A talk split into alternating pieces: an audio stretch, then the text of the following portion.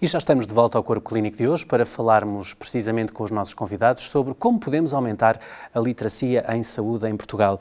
Uh, professor Miguel Telho da Riaga, há pouco falávamos precisamente do plano de ação para a literacia em saúde da Direção-Geral de Saúde, uh, que imagino que está já, uh, ou se não está, vai ser brevemente, passo a expressão, a começar a ser cozinhado de alguma forma. o, que lhe, o que lhe perguntava é em relação ao anterior, surgiam aqui duas linhas, eh, vamos lhe chamar duas tendências estratégicas, uma muito alicerçada na gestão de doença crónica e do ciclo uhum. de vida. São duas tendências para manter? Uhum. São duas tendências para manter. Uh, e os motivos são óbvios. Apesar da pandemia que ainda atravessamos, nós sabemos que os dados em saúde e tem que sempre ser construída todas as nossas intervenções naquela que é a melhor evidência e naquela que é a melhor informação que nós temos. E sabemos que as doenças crónicas não transmissíveis continuam a ser o grande burden uh, que temos em Portugal das doenças, pela carga da doença e pela mortalidade prematura. E este alinhamento também depois com o próprio Plano Nacional de Saúde, portanto, temos que configurar, e é exatamente isto que nós estamos a fazer agora para o novo Plano de Ação, em função daqueles que são os principais problemas.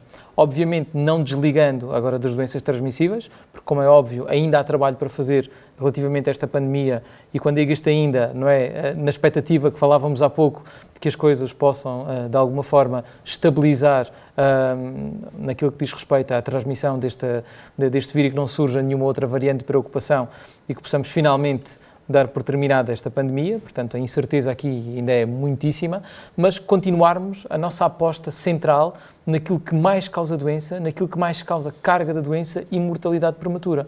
Portanto, os objetivos têm que ser centrados exatamente uh, por aí.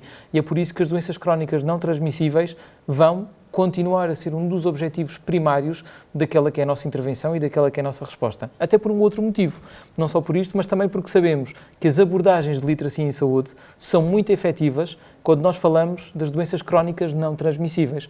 Ou seja, se começarmos, iniciarmos um trabalho precoce por ciclo de vida em algumas áreas específicas, na tal promoção do estilo de vida saudável, como falávamos há pouco, mas também naquela Os ganhos que... de saúde vão ser evidentes. Evidentes. Não é uma questão que se veja, um, na maior parte dos casos, de imediato, portanto é algo que leva tempo a ser constituído e cujos resultados serão eh, efetivados, alguns deles passados muitos anos, mas ainda assim é uma aposta central porque sabemos que um investimento nesta área trará um retorno muitíssimo importante naquilo que será o futuro uh, de saúde da nossa população. Deixe-me retomar aqui a conversa também com a Cristina Vaz de Almeida uh, sobre o plano de ação uh, para a literacia em saúde. enfim, se tivesse que dar aqui alguma achega ao professor Miguel, o que é que gostaria de lhe dizer? Há aqui áreas, para além destas duas que falávamos, que importa que constem deste próximo plano? Uh, a, última, a última reunião uh, internacional da OMS foi sobre promoção da saúde. E, e, penso que tem que haver um investimento bastante maior na promoção da saúde. Aliás, uh, a OMS anunciou que mais do que a saúde é o bem-estar do indivíduo. Que também a saúde tem que estar em todas as políticas. E o bem-estar e, bem e a promoção da saúde tem que ser também um foco do investimento, que está associado, evidentemente, aos estilos de vida saudável uma melhor alimentação, uma mais atividade física. E penso que esta visão sobre o indivíduo, uh, o indivíduo como um todo e no seu ciclo de vida e no seu contexto, porque o indivíduo está no seu contexto e por isso também uh, deve ser associado também aos investimentos em saúde, por exemplo, à promoção das cidades saudáveis, à promoção dos, dos locais saudáveis onde as pessoas vivem, às questões do, do, do, local onde as pessoas trabalham também ser locais saudáveis para, para se viverem e por isso e para se trabalharem e por isso é, é este investimento sobre a promoção da saúde que eu penso que tem que haver um maior investimento. Não é? Claro que os cuidados de saúde e a prevenção da doença são importantes, mas a promoção da saúde, de facto, tem que ser um grande investimento e uma grande visão para o futuro. Mas, como tudo, eh, não basta só lançar dinheiro sobre os problemas, não é? É sempre um grande uhum. jargão este.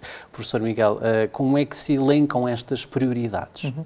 Muito bem, portanto, com base nesta informação que nós falámos há pouco e também naquela que é a definição de estratégias, eu costumo dizer como uma abordagem mista, daquelas, e perdoem-me a expressão em inglês, mas o top-down e o bottom-up, não é? Portanto, pensarmos naquilo que é possível fazer na tal legislação como falava, ou no tal a, a tirar dinheiro, que não é isso que se quer, porque quer sempre feito de uma forma muito um, regular e com o máximo de atenção sobre aquilo que de facto funciona, e depois também pensar naquelas que são as melhores práticas e escalá-las a um outro nível. E, portanto, é exatamente desta forma que nós temos articulado e pensado. O que for possível, e dava-lhe um exemplo muito concreto. Ainda há poucos dias, o Programa Nacional para a Promoção da Alimentação Saudável, a divisão tem a felicidade de colaborar de forma direta com os programas de saúde prioritários. Portanto, no âmbito daqueles que são as suas ações também de promoção da saúde e de promoção da literacia em saúde, sabemos que uma legislação que taxava, por exemplo, as bebidas açucaradas, fez diminuir o consumo dessas mesmas bebidas, mas também o trabalho com os diferentes setores da atividade levou a que muitos produtores reduzissem a quantidade de açúcares nas bebidas ou nos produtos, nos alimentos que também eles uh, teriam, ou, seja, a oferta que estavam a distribuir. E esta vai ser a nossa aposta. Vai ser uma aposta concreta na produção e na criação de um ecossistema promotor de saúde e promotor de literacia em saúde. Porque não basta apenas e, lamentavelmente, dotarmos as pessoas de informação. É preciso termos a legislação, é preciso termos os projetos e iniciativas e, sobretudo, um foco muito particular e onde Portugal tem sido a referência internacional, nos juntarmos a literacia em saúde às ciências do comportamento. Porque nós precisamos que as pessoas ativem o seu comportamento para utilizar a informação que já têm. Portanto, não basta apenas darmos informação, senão sim era fácil. Não teríamos um único profissional de saúde que fumasse, ou que tivesse excesso de peso, por exemplo, ou que não praticasse atividade física com os números recomendados pelas, pelas organizações, como a Organização Mundial da Saúde, ou até mesmo as diretivas emanadas pela Direção-Geral da Saúde. Eh, não chega a isto, não chega à informação. É importante criarmos todos estes ecossistemas que são multidimensionais e multissetoriais, que vão desde as escolas, a casa, onde temos um papel fundamental para nós, para os nossos filhos, para as pessoas de quem cuidamos, para podermos criar este todo, para que a decisão que se tome e que a decisão saudável seja mais fácil de ser assumida, seja mais fácil de ser tomada.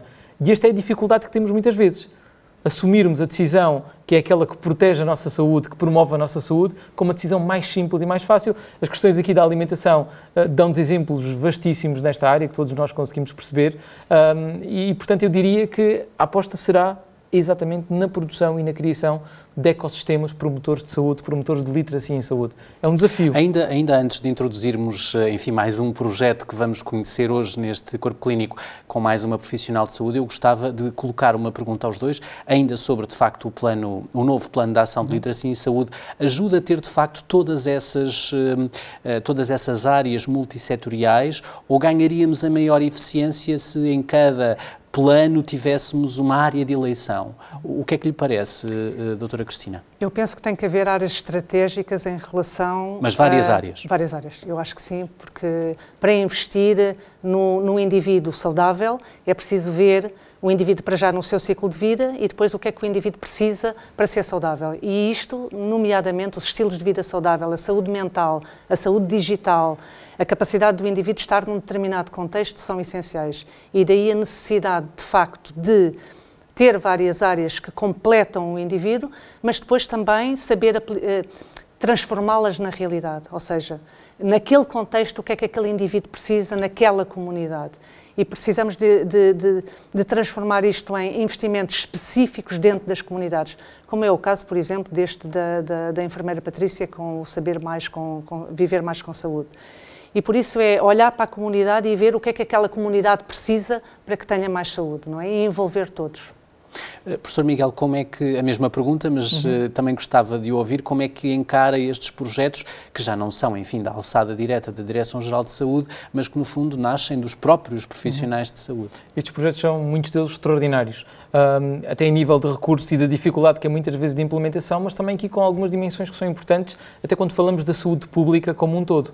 Um, nós temos ferramentas que podem ser muito poderosas, como os próprios planos locais de saúde, que nos dão informação sobre aqueles que poderão ser os principais problemas ou dificuldades que as diferentes comunidades encontram. E face a isto, customizarmos a nossa intervenção, os nossos projetos e a nossa comunicação para darmos as respostas mais efetivas. Deixe-me partilhar, se for oportuno agora, antes de ouvirmos a senhora enfermeira, um projeto que nós temos, que está a ser neste momento avaliado pela Organização Mundial da Saúde, que surgiu no âmbito da pandemia, foi o projeto dos microinfluenciadores sociais, portanto, os tais agentes de saúde pública. Nós formámos mais de 5 mil pessoas, desde militares da GNR, agentes da PSP, pessoas dos serviços municipais de proteção civil, bombeiros, uh, múltiplas áreas onde as pessoas pudessem adequar na sua atividade conhecimento sobre a pandemia e o pudessem partilhar a um nível local. Nós tivemos que pensar não, eu não gosto muito da expressão fora da caixa, porque a caixa acaba por ser sempre a mesma, não é?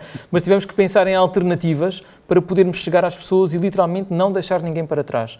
E a única solução e o investimento que temos é um investimento de proximidade, portanto, aumentar o máximo a nossa capilaridade. E chegámos, por exemplo, e estava-me a esquecer da questão dos farmacêuticos e a rede de farmácias comunitárias, que foi extraordinariamente também importante e continua a ser.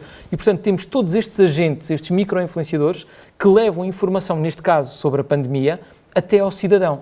E conseguem transmiti-la de uma forma simples, com um toolkit comunicacional que a Direção-Geral, para além da formação, entregamos e mantínhamos esta relação, esta simbiose comunicacional entre nós e os microinfluenciadores, que nos permitia perceber quais eram as principais dificuldades de terreno e quais eram as necessidades comunicacionais que também poderíamos transmitir para que, de facto, fossem implementadas as medidas de saúde públicas que eram necessárias, eh, desde a fase inicial até à questão da promoção da vacinação contra a Covid-19. Uh, e aqui fizemos um caminho muito interessante, está neste momento, como tinha acabado de dizer, a ser avaliado pela Organização Mundial da Saúde.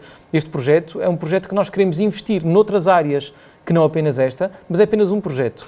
E, portanto, aquilo que falávamos há pouco e a doutora Cristina Vaz de Almeida dizia há pouco em termos das intervenções e a produção feita pelos diferentes profissionais de saúde é extraordinariamente importante, porque a Direção-Geral da Saúde, com emanar as recomendações, os nossos planos de ação, efetivamente eles têm que ser concretizados com a intervenção direta dos profissionais. E isso é um das melhores ferramentas e um dos melhores instrumentos que nós temos. Aliás, é colaborar e ajudar e tentar permitir que eles sejam escalados a um nível depois nacional e há muitos bons exemplos, felizmente, destas abordagens. E junta-se agora à nossa conversa, precisamente através de videoconferência, a enfermeira Eliana Rocha, é especialista em saúde infantil e pediátrica e escreveu curiosamente um livro uh, intitulado O Hospital e as Crianças. Uh, no livro encontramos quatro histórias de superação do medo. Uh, senhora enfermeira, é possível, através destas histórias e com recurso, enfim, à fantasia, imagino, uh, e à sua capacidade de escrita, capacitar estes, uh, estes cidadãos mais novos e levá-los, diria eu, a serem super-heróis na, na, doença?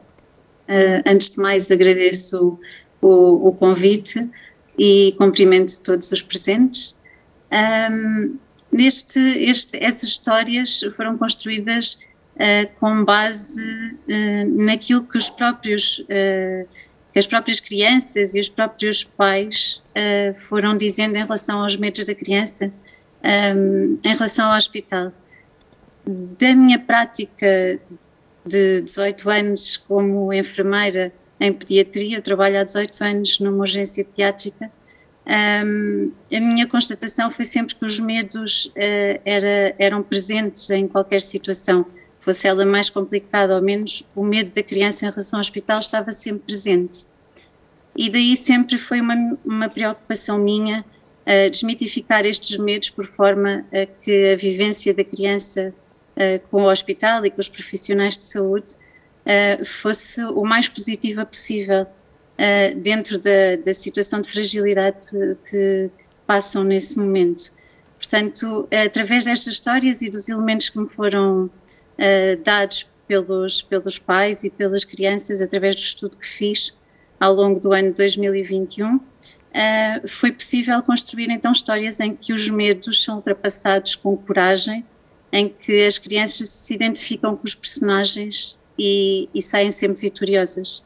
Senhora enfermeira, fico curioso, que dicas é que as crianças, enfim, que com certeza com quem conversou na preparação, no estudo, como disse, mas na preparação também uh, do livro e destas quatro histórias, o que é que estas crianças lhe disseram? Portanto, este, este livro foi construído em duas partes, o estudo teve duas partes, duas componentes. Uh, uma parte quantitativa em que aí sim foram os pais que me disseram quais os principais medos das crianças em relação ao hospital, quais as estratégias que utilizavam com, com os filhos para ultrapassar esses medos, quais os personagens e quais as histórias que as crianças gostavam mais um, e que tipo de, de, de, aventura, de história que eles gostavam também uh, nestas idades. Uh, o livro foi feito o estudo foi desenvolvido uh, com crianças entre os, 5 e os, uh, entre os 3 e os 5 anos, em idade pré-escolar. Um, portanto, nesta primeira fase foi em relação aos, aos, pais, e depois, numa segunda fase, foi com um, com as próprias crianças, num, num, grupo focal, em que foram as crianças que me disseram quais os principais medos, uh, de forma geral, e quais as estratégias que utilizavam para, um, para ultrapassá-los. Em relação ao hospital, o medo mais comum e, e, talvez aquele que já todos suspeitamos, não é? Uh, são mesmo as picas, as seringas, não é? Uh, são esse, é esse o principal medo, uh, que também vem de uma construção já de, desde sempre das crianças e, e, também algo que eu ouço constantemente na minha prática, que é portas-te mal, levas uma pica. Portanto, as crianças vão sempre associar as picas a uma coisa má. Uh, e é isso que, que o livro também tenta uh, desmitificar um pouco, não é? Porque é algo que realmente não causa alguma dor, mas que é uma dor para um bem maior. E é isso que as crianças também têm que, têm que perceber e lidar com. Seguramente não são só as crianças que têm receios com uh, as injeções, mas, senhora uh, uh, enfermeira, neste seu livro, O Hospital e as Crianças, eu reparei que deixa também várias recomendações para os pais, também para os educadores. é fundamental envolvermos todos. Sim, sem dúvida. envolver não só os pais, como também a comunidade escolar, por exemplo, que é quem está mais próximo da, das crianças, eu quando fui, eu fui fazer este grupo focal a uma escola e, e na própria escola abordaram o tema do medo, o que é muito curioso porque realmente nestas idades é a idade em que se constroem também um, os alicerces uh, dos afetos e, e, das crenças e portanto é aqui que tem que se trabalhar toda esta, toda esta um, dimensão da criança uh, e torná-la, uh, ou melhor, fazer com que ela consiga lidar com isto de uma forma mais positiva, sem dúvida.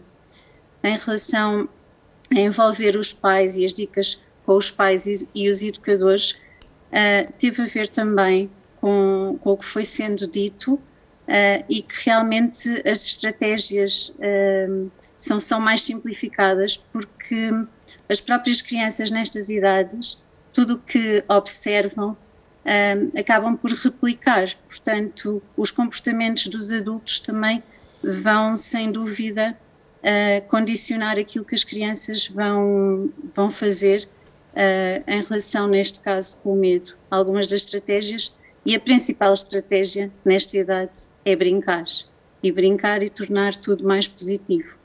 Uh, existem imensos materiais que replicam um, em termos de brinquedo, replicam um pouco os materiais que são encontrados no, no hospital. Portanto, o facto das crianças manipularem e brincarem esses materiais, quando os encontram no hospital, já vão saber que não é tão assustador.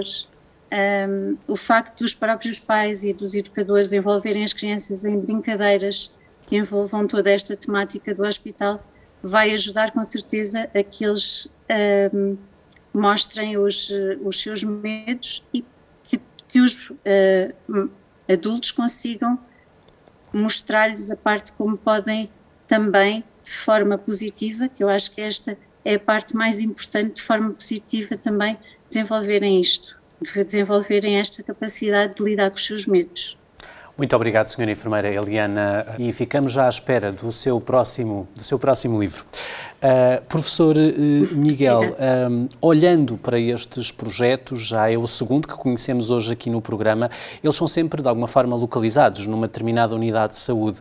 A DGS pensa apoiá-los de modo a que tenham de facto a relevância e a incidência, passo a expressão, uhum. nacional que merecem? Muito bem, essa é uma excelente pergunta e é também aí que nós temos tentado trabalhar ao longo do tempo. Primeiro, através da Biblioteca Digital de Literacia em Saúde, uh, que durante estes últimos anos tem que fazia parte do plano também. Fazia parte do plano. Durante estes últimos tempos, apesar de estar ativa, não está com a atividade que nós gostaríamos que, que tivesse, por motivos óbvios, nesta fase uh, durante a pandemia. Mas estamos também a trabalhar numa outra plataforma que nos permita, de alguma forma, um, quase certificar aquelas que são as boas práticas de literacia em saúde. E, portanto, temos um conjunto de indicadores que nós sabemos que têm que ser os centrais, alguns deles já tivemos a oportunidade também aqui de falar, têm que ser centrais para poderem ser aplicados e depois também replicados. E há aqui uma nota que eu acho que é muitíssimo importante e onde nós temos muitas vezes dificuldade, que é depois criarmos a tal sustentabilidade destas intervenções e, portanto, não precisarmos de termos estes promotores para que os projetos continuem a circular e continuem a andar.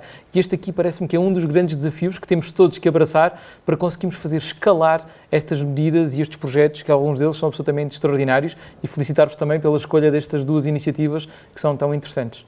O mérito é todo aqui da doutora Cristina Vaz de Almeida, com, o seu, com a sua pós-graduação, que permitiu que tantos destes projetos ganhassem vida. Já falámos aqui também uh, da componente digital, que, enfim, está nas nossas vidas e a pandemia veio provar muito isso.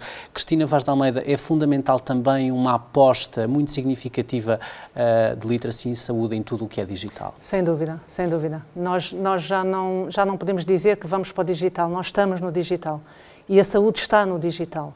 E, e, por isso, não só os utentes, não só o cidadão que usa o digital para ter saúde tem que estar preparado e capacitado, mas também os próprios profissionais de saúde também têm que estar preparados para estar no digital. Nós fizemos há pouco tempo um, um estudo com a Associação Portuguesa para a Promoção da Saúde Pública, com a doutora Lina Guarda, saúde digital em tempos de pandemia e os resultados foram interessantíssimos e vêm confirmar aquilo que nós também já pressupunhamos, que é uh, tem que haver humanização no digital também. Isto é, a relação presencial tem que passar para também para o digital. Evidentemente que o digital perdeu-se o corpo físico, mas, tem que, mas os princípios que estão subjacentes têm que ser aplicados.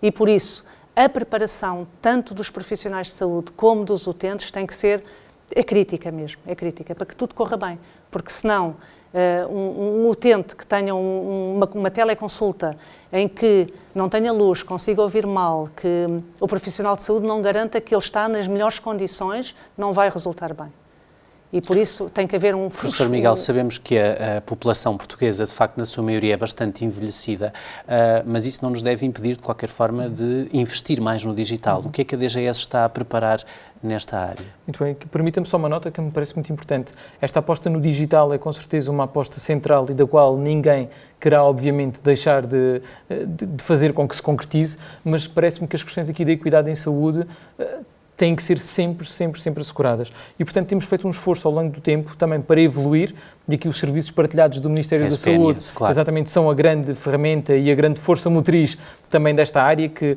põe em prática muitas daquelas que são as diretrizes e daquelas que são as recomendações e implementação de políticas de saúde eh, emanadas, algumas delas também pela Direção-Geral, portanto, o fazer acontecer. Mas acho que aqui uma nota que devemos deixar, para além daquilo com que todos nós concordamos da importância do digital na saúde, é não abandonarmos algumas das práticas que temos, porque não podemos promover esta iniquidade, não é? Portanto, eu costumo dar um exemplo quase em tom de graça, que é promovermos um estilo de vida saudável em pessoas que estão no ginásio não é? Ao irmos a um ginásio promover o estilo de vida saudável. Portanto, temos que pensar sempre que há franjas da população que dificilmente vão conseguir ter esta abordagem e o pensarmos no digital, que é inevitável, é o agora, e a doutora Cristina fazia exatamente esta referência, não pode nunca invalidar de mantermos algumas linhas e de chegarmos às pessoas Mas quando fala das linhas tradicionais está, uh, está a falar exatamente do quê para que se perceba Estamos lá em Estamos a falar das questões de proximidade que têm que ser obviamente também mantidas. espaços de saúde, Sinalética campanhas. na navegação também, campanhas, algumas delas tradicionais e permitam-me deixar aqui também uma nota. Se a televisão, onde nós estamos agora, que estava a perder audiência, foi algo que veio da pandemia que nos trouxe, e nós sabemos, porque também temos esta informação, ganhou bastante audiência. Ganhou claro. bastante audiência. Portanto, é não abandonarmos alguns daqueles canais que são os clássicos, porque sabemos que eles novamente voltaram a ter uma importância estratégica na disseminação da informação, sobretudo da área da saúde. E é também aqui que nós não podemos abandonar todas estas práticas e estarmos onde as pessoas estão. Isto é um desafio importante que nós não podemos perder. O nosso tempo está quase a terminar, mas antes de encerrarmos o programa, Cristina Vaz de Almeida, há sempre esta ideia, que já aqui, disse, já aqui disse hoje, que tudo custa dinheiro, é um facto, e que os recursos são inevitavelmente escassos, mas importa lembrar que o rácio uh, é sempre positivo quando se trata de investimentos em literacia e em saúde. Esta é talvez a ideia mais importante? Eu penso que sim. Acho que os investimentos em literacia e em saúde não podem ser vistos de imediato, quer dizer, os resultados em saúde têm que ser vistos ao longo do tempo.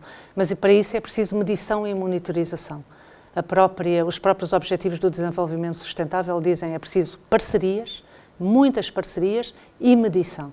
E nós, se conseguirmos juntar isto, sermos mais parceiros, trabalharmos mais em equipa, equipas multissetoriais, e se conseguirmos também monitorizar e medir os investimentos que estamos a fazer, certamente que conseguimos ajustar e que o investimento depois é um investimento ajustado é um investimento que dá melhor resultado.